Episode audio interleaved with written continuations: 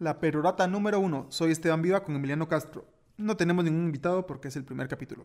Y estamos desde los estudios centrales de la Perorata en la ciudad de Guatemala. Bienvenidos.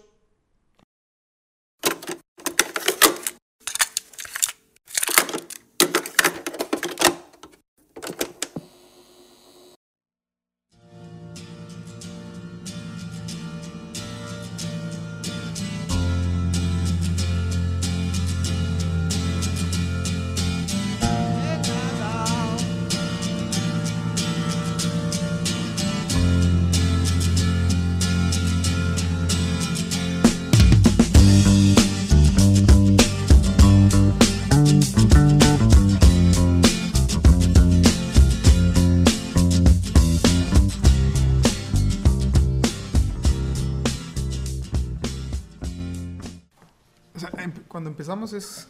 eh, sería como bienvenidos, bienvenidas a Perorata 1 o como... O podríamos como, como estar hablando de, cual- de, pues, el tema que, que vamos a hablar o de cualquier cosa, como eh, qué estamos tomando, ¿no? O algo así, o, o si te gusta el aguardiente antioqueño.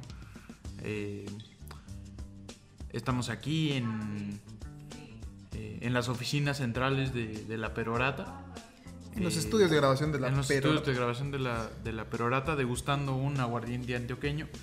Eh, ¿Qué te parece el aguardiente antioqueño? Eh, es mejor que el aguardiente misqueño. ¿No te gusta? la- No, que- no. ves- ¿Te parece mejor que la quetzalteca o no? Sí, realmente, realmente la quetzalteca no me gusta Te mucho. la puedes tomar así pura, ¿no? De un chingadazo. No, la quetzalteca pura nunca he probado. Empecé Ya, a tomar no, quetzalteca es desde que se puso ya fifi. ¿Y con- la cucha? La cucha sí, pero la cucha me la tomé cuando estaba estudiante y sí. Te das un viaje. un gran putazo. Que salía a medianoche de la universidad. Empecé a tomar cu- cucha a las 7 de la ta- tarde y. Yo hace como tres años nuevos eh, pasamos el año nuevo tomando cucha. Queríamos que llegara el amanecer. Estábamos en la terraza donde vive mi hermana. Y, y estábamos esperando que llegara el amanecer por bestias, ¿no? Porque estaba el frío, no teníamos cobijas. Hicimos una fogata en la terraza. Y, y al final se nos quitó el frío solo con cucha.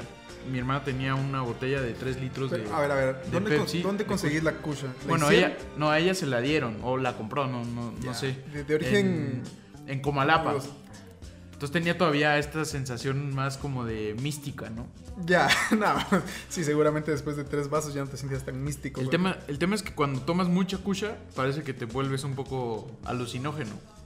Alucin- No, mira, yo me acuerdo, no me acuerdo de la cucha, es que fue cuando empecé la universidad en el 2006 o 2007, puta, ya no me acuerdo. Pero sí me acuerdo del caldo de frutas de Salcajá, que Órale. no es lo mismo, pero sí te pone muy borracho caldo de frutas. ¿Pero qué es el caldo de frutas? Mira, em, ¿Cucha con algo o no? no, simplemente eh, ponen la fruta a fermentar con alcohol y azúcar.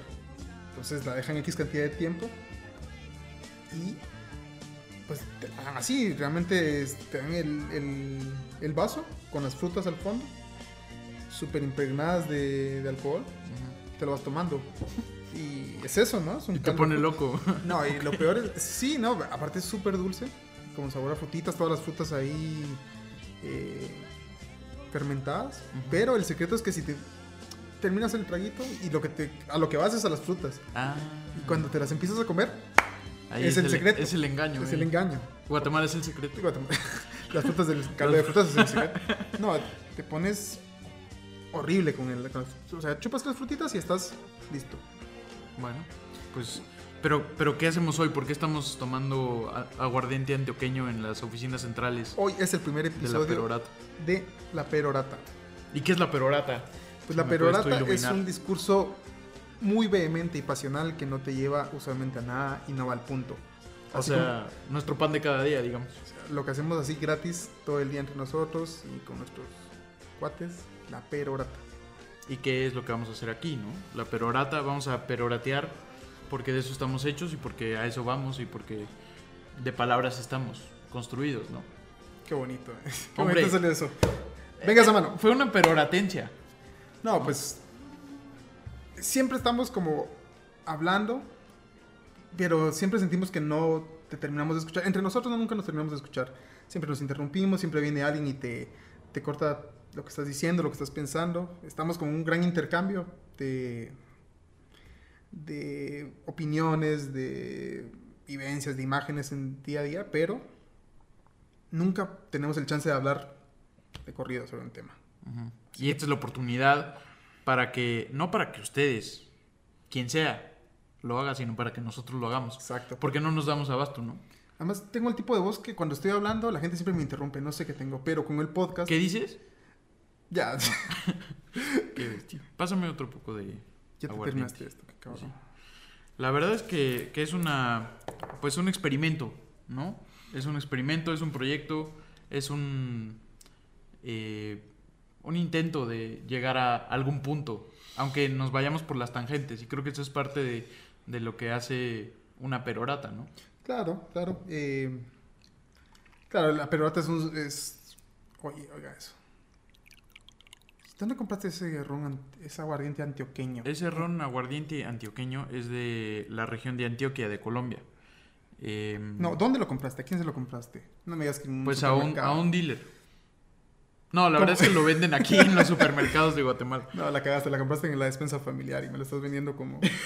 Como un, eh, un elixir, ¿no? Ya, como Pero que- la verdad es que sí lo, lo, lo trajimos de Colombia en un viaje que hicimos de negocios, muy importante. Eh, la verdad es que no, no, no fue de viaje de negocios, aunque fue un viaje importante. Pero cuando regresamos nos dimos cuenta que precisamente en un supermercado que no podré decir su nombre para no dar Porque todavía no nos está patrocinando. claro, la torre. eh, ahí estaba, incluso un poco más barato que, que en Antioquia, en Medellín. Ya, arruinaste, arruinaste aquí la, la magia del momento, pero... No fue. eh, salud. Salud por el inicio de un silencio. Bueno, pues te decía, como te decía que mi voz es fácil de cortar. La perorata es como una palabra que se usa peyorativamente, ¿no? De alguien que viene, habla, habla, habla, habla y nunca interrumpes y no llega a ningún punto. Eh, Pero llega al algún punto, ¿no? nosotros íbamos a llegar a algún punto, en algún momento. Tal vez en tres años lleguemos a algún punto.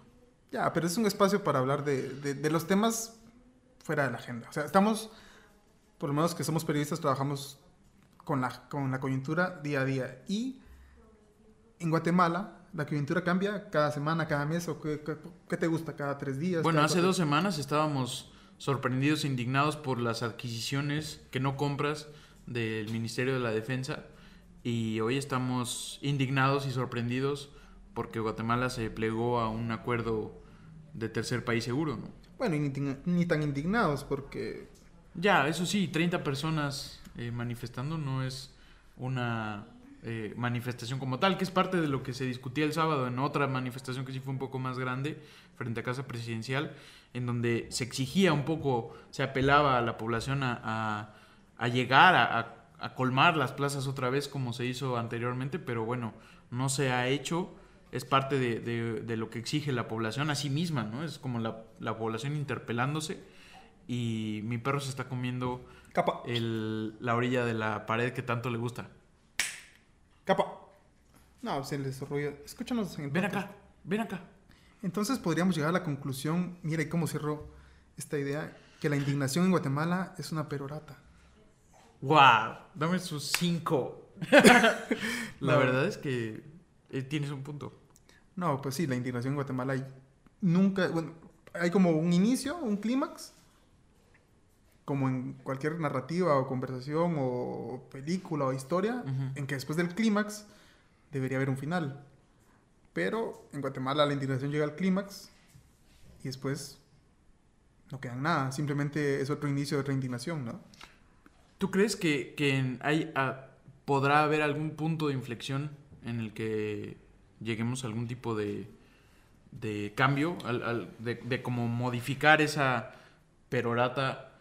eh, espero que no para este programa, pero para, mm, en, en general, para la población, para llegar a algún contundente. Se llegó en momentos a, a cierta contundencia.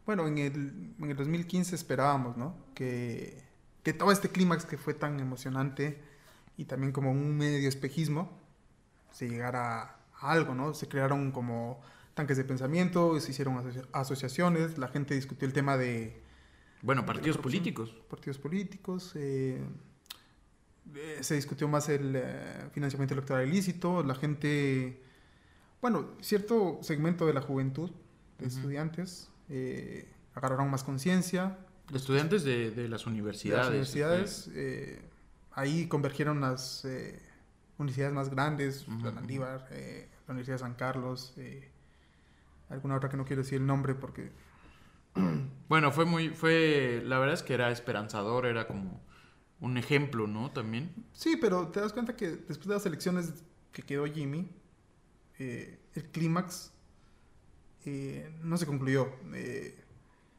no se defendió lo que se estaba defendiendo en el 2015. eh, en el 2016, que fue como un año de, de apagarse, eh, que todavía estaba la emoción y tal, pero eh, habían fuerzas trabajando por detrás que lograron que todo lo que se avanzó en el 2015 eh, retro- retrocediera y el guatemalteco nosotros no hicimos nada para impedirlo, ¿no?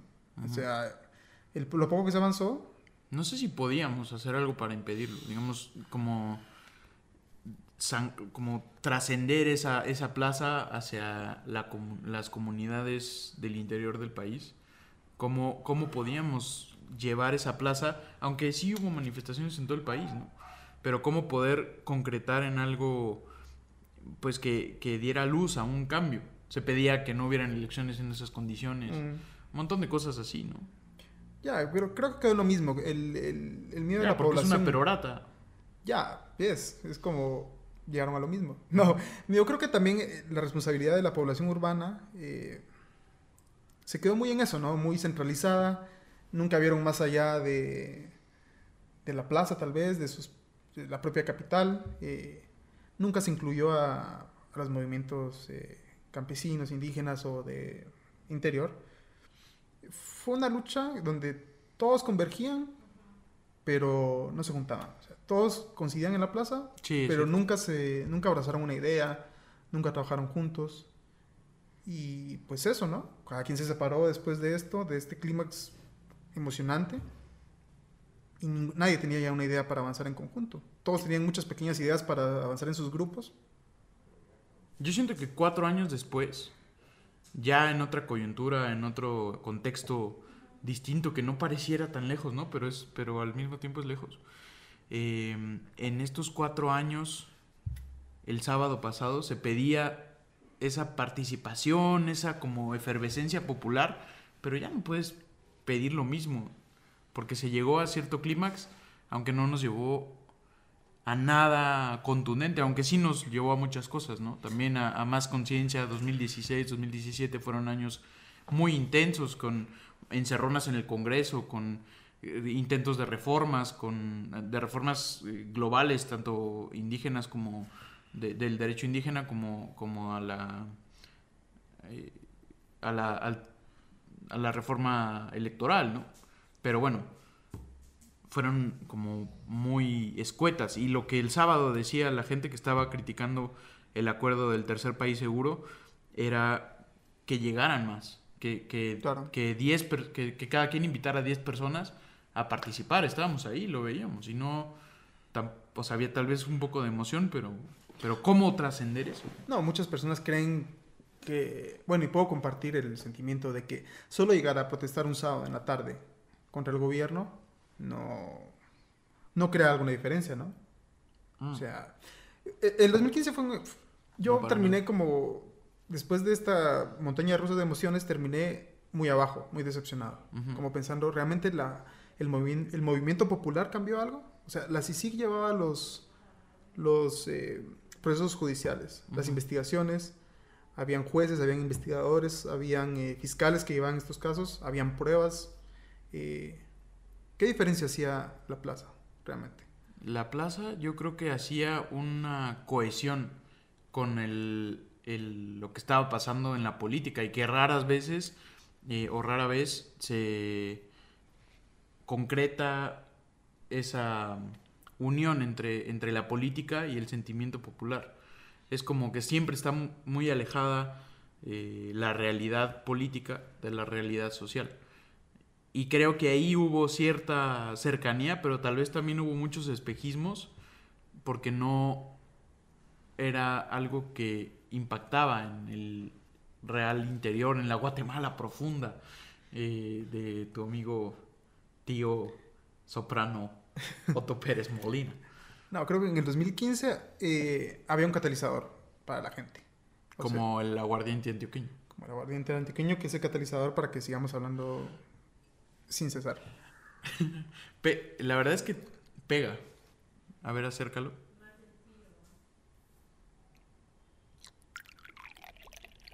Pega. No, qué nivel. qué nivel. El aguardiente antioqueño es cosa que hay que tomar. Tampoco vayan a creer que, que somos unos borrachos, ¿no? No, fue un día difícil de trabajo y Es un día de celebración porque estamos finalmente después de muchas largas que me diste, ¿no? No, Gracias. No, No, eh, bueno, que, que fue difícil llegar a este punto, pero mira. Salud. Eh, por eso estamos ya en una segunda copita. eh, platicando de cosas que no nos están llevando a ningún punto, creo. Porque estamos hablando de 2015 y estamos en 2019. Ya, es- y queríamos hablar de coyuntura, ¿no? Sí. Sí, estamos...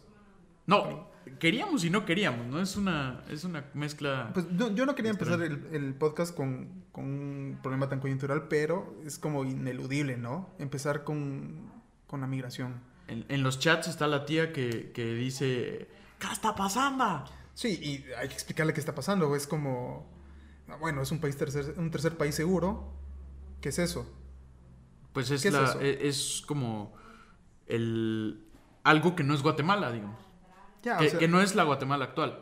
No podemos recibir migrantes eh, y darles las condiciones que quisiéramos, porque claro que son bienvenidos todos. La migración es un derecho eh, y nadie es ilegal como una persona.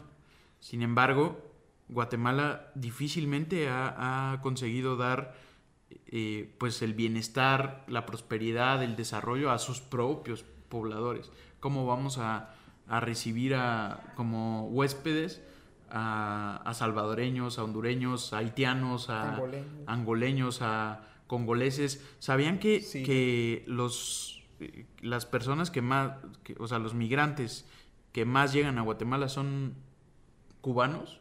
En teoría, no se sabe si son cubanos o son haitianos, porque los haitianos están saliendo también en chinga de, de su país por, claro, por y las dicen que son de condiciones otros países para que no los regresen directamente. hasta Haití. Aunque Cuba, bueno, tampoco es como que, que estés tan, tan cerca, ¿no? Aunque un poco más.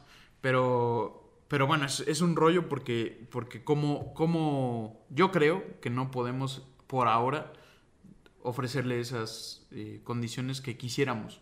Que sí, podríamos ser ese tercer país seguro, pero también es muy jodido que un presidente vaya, quiera firmar un, un acuerdo que parece ser inconstitucional y, y no lo puede hacer, entonces haya amenazas y luego de esas amenazas entonces sí se firma, pero no lo firma el presidente. Pero técnicamente no somos el tercer país seguro. O sea, según Guatemala, según Estados Unidos, sí. Según, bueno, según el acuerdo que, se- que redactó alguien de Guatemala. Sí. O sea, tenemos todas las funciones del tercer país seguro, pero nunca lo llamamos así para no tener problemas con legales con la Corte Constitucionalidad. Me acuerdo que una vez un, un secretario de Hacienda mexicano dijo que íbamos a crecer eh, en números negativos y eso era positivo. ya, sí, muy latino. Que la economía iba a crecer a menos 5 y entonces todos celebraron porque era un crecimiento. Claro, Ujú. Entonces yo creo que es algo así, es una forma de maquillar. cuestión de palabras, ¿no? Como Sí. decir una cosa que parezca buena y en el imaginario popular no va a parecer tan malo. Ya. O ni siquiera o no vas a preocuparte tanto, investigar tanto sobre lo que significa. Pues sí, la, la verdad es que es una estrategia política también. Hoy lo dijo alguien, uno de los migrantes retornados, dijo que, que era una estrategia del gobierno la situación, o este, to- toda esta situación creada alrededor de un acuerdo que, que no es, pero sí es tercer país seguro. Vamos a ver. En retrospectiva, el viernes llegó el ministro de Gobernación a Washington, o el jueves, no sé. Ah, yo no sé si estaba ahí desde el miércoles. Tal vez o- estaba acampando ahí solo esperando que le chiflaran desde la Casa Blanca para que llegara. Hay una foto muy bonita muy, muy bonita, que es como para enmarcarla, ponerla tal vez, No, tal vez fuerte. quitamos el, el, el mural que está en el Salón del Pueblo del Congreso y, y ponemos la foto. ¿Qué, qué foto es viva? Tú que eres eh, fotógrafo, Mira, ¿qué nos dice esa foto? es la reunión. Oye, ¿qué? Donald Trump ese día, el viernes, tuvo su reunión normal con, periodistas, les habló, eh, la mayoría salieron de la oficina oval y a los minutos les chifló de regreso, como se asomó un dedo desde la puerta y les dijo, vengan para acá. Hay una cosa más que quiero decirles. Cuando entraron, estaba Enrique Degenhardt y el secretario de Seguridad estadounidense, McAleenan, Ujú. Kevin McAleenan.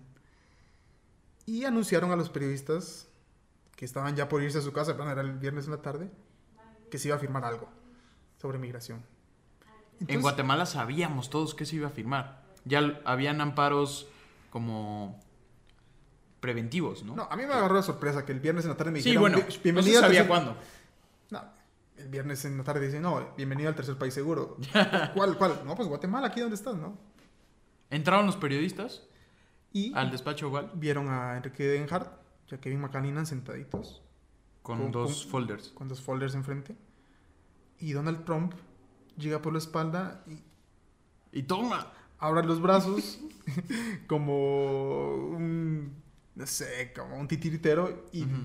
los coloca cerca de la cabeza de los dos Y toma. y toma, toma Guatemala. Toma. Firma- firmaste el acuerdo del tercer país seguro de la nada. Bueno, yo no esperaba que se firmara tan pronto. Después del... Habían amparo de la Corte, Claro, un había- amparo provisional de la Corte de Por Constitucionalidad. lo menos pensé que el fin de semana iba a estar tranquilo, ¿no? Pero... Es que uno piensa como, como, como periodista de turno eterno, piensa que, que los fines de semana pueden o no estar tranquilos dependiendo del clima político. No, Cuando estás- no están tranquilos, pues ya valió. Estás negociando contigo mismo, así que no, Sí. ya la corte puso el amparo, entonces el fin de semana estoy tranquilo, no pasa nada. Puedo moverme 30 kilómetros un poco más allá o sí, no. por lo menos me voy tres horas manejando a la antigua, Tres horas te tardas en llegar. Ya, tres horas. Vamos a tener que hacer un libramiento a San Lucas. Hay que hacer un libramiento, Al libramiento. libramiento de la zona 10 al Boulevard Liberación y del Boulevard Liberación al Trébol. El libramiento creo que va a ser tu flamante alcalde. Bueno, ya no, tu exalcalde. Eh... Ah, no, no, no es él, ¿no? Es el, el cablemetro este que pasa por arriba. No sé cómo lo van a llamar aquí. El que quiere poner neto. Neto, es Neto y, y el alcalde de la Quiñones. capital, Quiñones. Ninguno de los dos es mi alcalde. Ya. Pues bueno, son nuestros alcaldes. Bueno, no, no son nuestros alcaldes. Olvídelo. Eh, pero, pero ese podría ser un buen libramiento, aunque no va a ser nunca un libramiento. No, sí, no. Es Pasar un, encima de la es un sueño de opio. Pero además, no, no. Bueno, es otro tema que platicaremos en otro, en otro capítulo sobre vialidad, que somos ta- también expertos, ¿no? Tiene un urbanismo y vialidad, sí, Sí. totalmente. no, podemos invitar a alguien urbanista, ¿no? A tu amigo Álvaro Vélez. Mi amigo, no nos conocemos, por cierto. Pinche capa, ¿cómo te lame? Capa ¿Qué es, es parte de su, de su... Bueno, se ha echado como un mes sin bañar, por cierto. Eso es lo que... No, sí, seguramente es lo que sentía Capito. No sé si empiezo a pensar eh, tenebrosamente que no sé si es una muestra de cariño o, o qué. No, o algo, algo un más reclamo. fuerte. Tal No, vez me ya, está bueno, tratando de lastimar con la lengua. Ya, Me está lamiendo el, el brazo, el antebrazo. tu perro llamado Capa, Sí, en honor a un gran fotógrafo. exacto. Bueno, pues, regresando al tercer país seguro.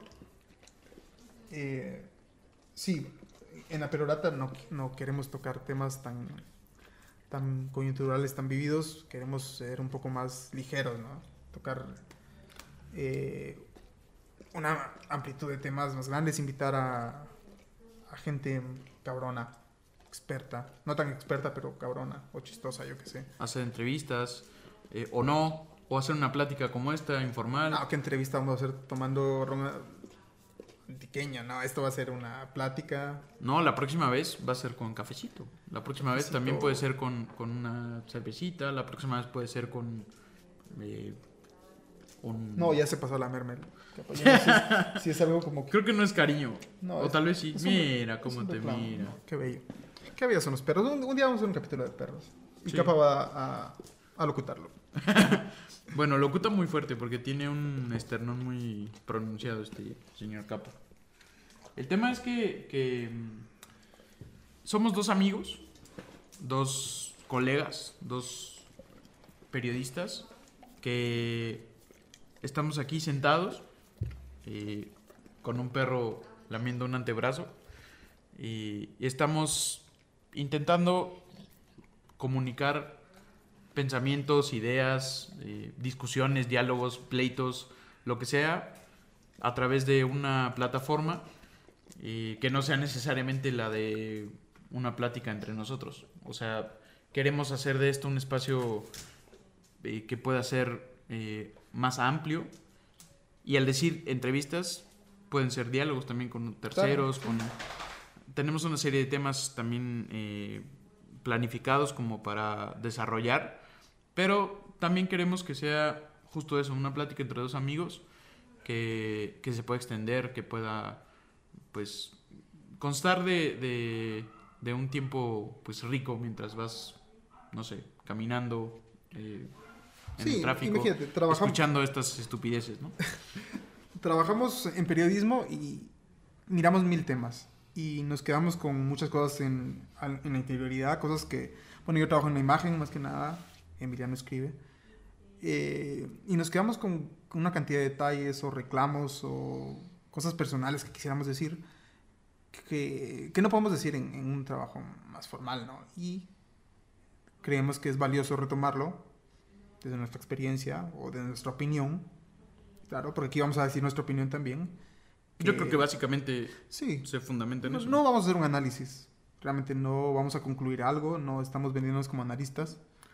Pero creo que podemos aportar algo a las conversaciones eh, Sí, del nacionales, día a ¿no? día, Del ¿no? día a día. Bueno, nacionales nada. y algo que nos llame la atención internacionalmente. Aquí... O no aportar nada y solo No, no, desfogarnos, sí, ¿no? ya. Pero latear. Pero latear, sí que sería lo, lo que quieran, ¿no? Una catarsis. Exacto. Y Catarsis, creo que, que- creo que somos muy, muy objetivos, ¿no? ¿O no? No, no una, sé. una- una licenciada me decía en la universidad que... No existe la objetividad. No, porque no somos objetos, me decían. ¿no? Sí. No, licenciada, ¿sabe qué? Pero, Córtele este podcast que no es para usted. pero bueno, tanto objetividad, imparcialidad, eh, como todos esos sinónimos son también parte de, de nuestro quehacer, ¿no? También cuando, cuando queremos ser meramente informativos, cuando queremos eh, pues ser un poco más interpretativos. Claro. Eh, el tema es platicar. Creo yo que eso es lo que nos une, lo que nos junta, lo que nos tiene aquí hablando frente a un micrófono muy bonito, por cierto. Eh, ¿Prestado? Pero es- me siento muy profesional con este micrófono. La verdad es que sí. Siento que aquí en eh, los- el estudio de producción de la Perorata Sí. Eh, empezamos con muy buen nivel, ¿no? Con ron antiqueño, eh, un micrófono muy pro, Alucinaciones, ¿no? de la cucha. de la cucha, del caldo de frutas. Es un estudio donde hace mucho calor, por cierto. No, no está tan mal. Ya, bueno, eso sí. Pero sí, entonces, tal vez no somos objetivos, pero nadie nos patrocina, que es un gran beneficio y, un mal, y, un- y una joda también, ¿no? Estamos aquí de voluntariamente, a menos que alguien quiera patrocinar el podcast La Perrota. Creo que parte de, de todo también es como construir el podcast, ¿no? Hacer cosas, eh, pues na- nadie descubre hilos negros o agua azucarada, pero construir, construir, entre, entre todos creo que podemos ir construyendo un espacio, Eh, entre nosotros, obviamente primero, entre la gente que te ayuda y, te apoya con, equipo, con tiempo, con, con conversación, con temas, creo que podemos ir construyendo un espacio eh, pues bastante nuestro y de ustedes y de todos. Eh, porque claro, el que escucha también es esencial, es la esencia, de hecho, ¿no? Eh, aunque nosotros creo que también, por, por estar hablando, no sé, estoy divagando, estoy haciendo... eh, Haciendo tiempo para evitar el silencio, pero creo que el podcast sí es una eh, plataforma con mucho futuro. Yo me paso escuchando podcast todo el tiempo libre que tengo, si me muevo de un punto A a un punto B. eh, estamos seguros que quien escuche esto seguramente está haciendo otra cosa. evidentemente hay cosas muy profesionales, ¿no? Como, eh, y muy estructuradas también, que, que son muy necesarias, que son muy buenas. Y hay otras que, que no.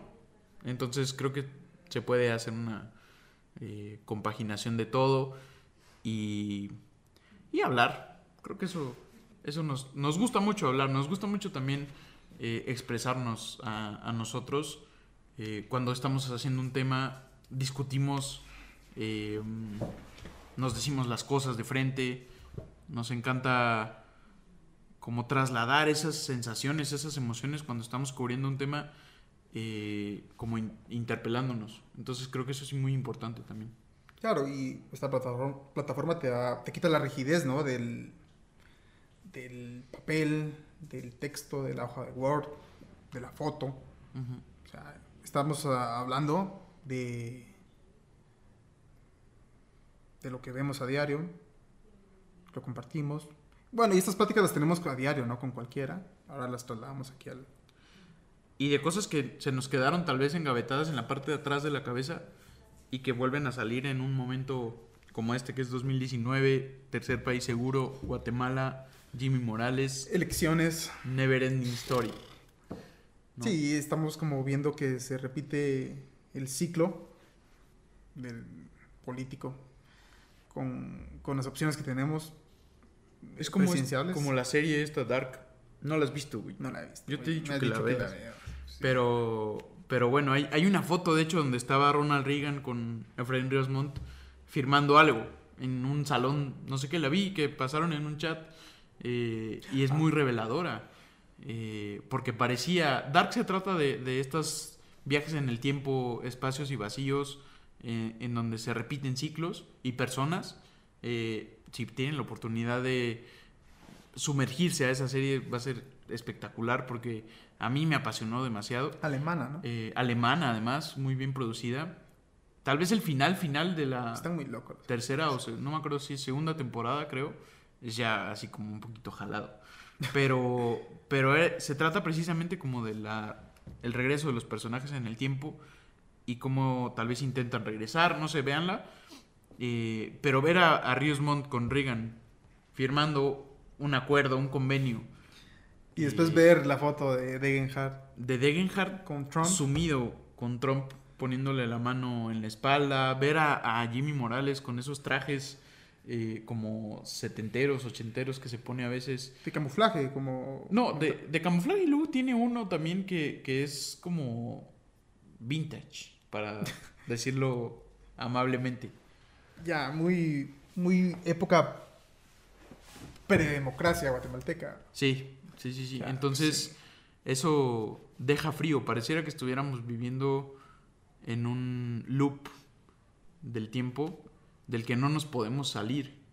De eso mismo, del que no puede eh, trascender una protesta o un, un movimiento eh, en Guatemala a un político que no puede tampoco trascender su plan de gobierno a, muchos años más, de un plan de supuestamente de seguridad nacional, como es el tercer país seguro, que tampoco puede trascender muchas más eh, años, ¿no? Como, como hacerlo realmente un plan.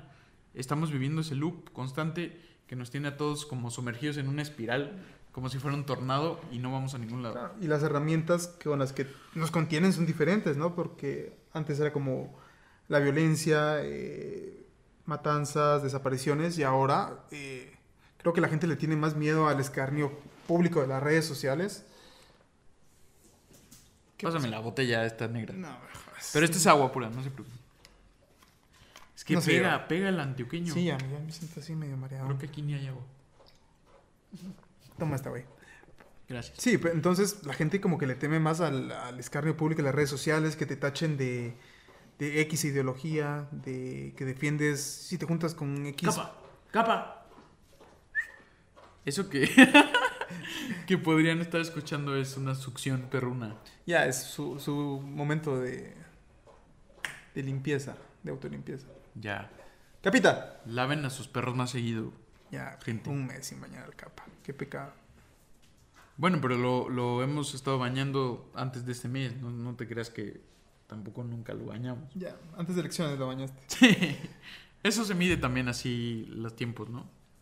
Antes de la elección, de la primera vuelta, después de la segunda Ya, vuelta. Yo creo que cuando empiezas a leer, a leer una cuadra antes, ya sabes que tienes que bañar. ¿no? Ya sabes que viene una elección. No, entonces, lo que te decía. eh, no, es que no vi Dark porque estoy viendo Evangelion en Netflix. Ah, yo es que no soy muy de anime. No, está muy buena. Es como del 90, pero... Pero claro, yo la veían mis amigos en la secundaria, creo, o en la primaria. Y la verdad es que no, no me atraía mucho. No, Soy un poco más de. Como, no sé si. Como, no sé cómo llamarlo, pero más de supercampeones, Dragon Ball. no Eh, pero digamos, en el cuando empezó a venir Evangelion eh, a Latinoamérica ya tenías que más de 10 años, tenías 12, estabas en la preadolescencia, seguías viendo... La, ve- la, la cosa es que no la vi, güey. Ya, no, pues la estás cagando porque es muy buena. Ya, lo siento. No, no lo siento. La verdad es que, que he, vi- he visto cosas muy buenas y tú no has visto Dark, que eso es lo más importante. No, es que me cuesta comprometerme con una serie. Es como... Si, si no está buena el primer capítulo, los primeros 20 minutos, me cuesta seguir viéndola. Está Pues buena. Dark en el primer capítulo. Sí. Además, los viajes en el tiempo, las, los guionazos que pueden dar ahí. Me, me cae mal ver una serie en la que sé que. No, no sé, que, pero me imagino que no van a poder resolver bien un- una trama. Y No, que arreglen a guionazos. Y los viajes en el tiempo son muy complicados. No, esto es de verdad es bastante bueno porque no es algo totalmente distinto a lo que hemos visto por viaje en el tiempo. O sea, véanla. No, y Netflix no está patrocinando nada, pero Emiliano está muy. Muy engasado. También ya, tal vez no la vean mejor y no.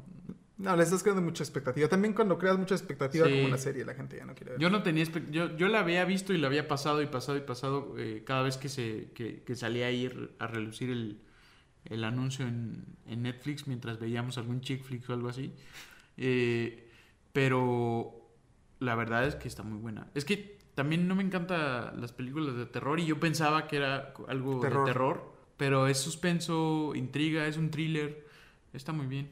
Me, me psicológico. contratar, ¿no? Como para Para promover. promover No, el, series de Netflix. el próximo capítulo puede ser tus series favoritas de Netflix. Pues no, la verdad es que no.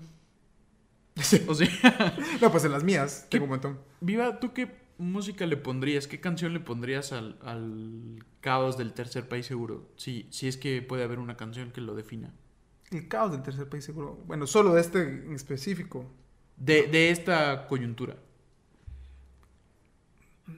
Bueno, creo que The Sound of Silence. No, es una película, ¿no? The Last Resort de Papa Roach. Sí, yo no sé, yo no sé qué peli. ¿Sabes qué? El futuro de Café Tacuba. Ah, está buena. Pero sí, puede ser. Y sobre todo el, el video, creo que es como representativo porque sale un guiño a Trump y, y cómo nos jode como latinoamericanos. Como latinoamericanos. ¿no? Ya, ya. La próxima semana vamos a estar más cerca de las elecciones. Después del fatídico. No, antes del fatídico domingo. Antes del fatídico, fatídico domingo vamos a estar. Vamos a publicar tres días antes de, de las elecciones para ir a votar responsable o irresponsablemente. Es su gusto.